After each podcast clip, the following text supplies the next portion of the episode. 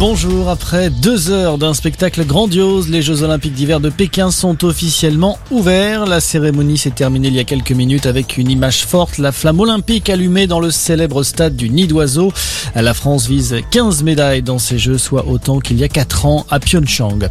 Dans l'actualité également, le parquet contre-attaque dans l'affaire Balkany. La procureure de la République d'Evreux a pris la parole au lendemain de la révocation du placement sous bracelet électronique du couple. Selon elle, Patrick et Isabelle Balkany n'ont fait aucun effort pour respecter leurs obligations envers la justice après leur condamnation pour fraude fiscale. Quand on joue avec le feu, on se brûle, a indiqué la procureure qui parle de nombreux avertissements restés sans réponse. Les époux Balkany risquent désormais de retourner tous les deux en prison.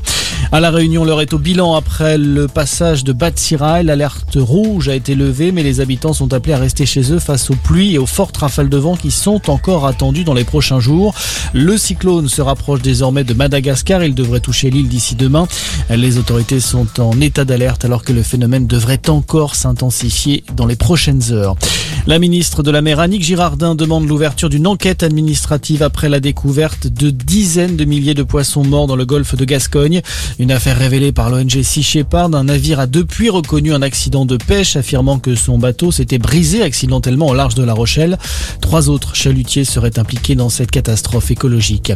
Emmanuel Macron joue les médiateurs dans la crise ukrainienne. Le président français se rendra lundi à Moscou et mardi à Kiev. Il rencontrera successivement son homologue russe Vladimir Poutine ainsi que le président ukrainien.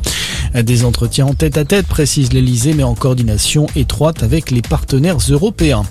Et puis le foot, deux rencontres amicales au programme de l'équipe de France le mois prochain. Les Bleus affronteront la Côte d'Ivoire le 25 mars à Marseille, suivi de l'Afrique du Sud. Ce sera le 29 mars à Lille.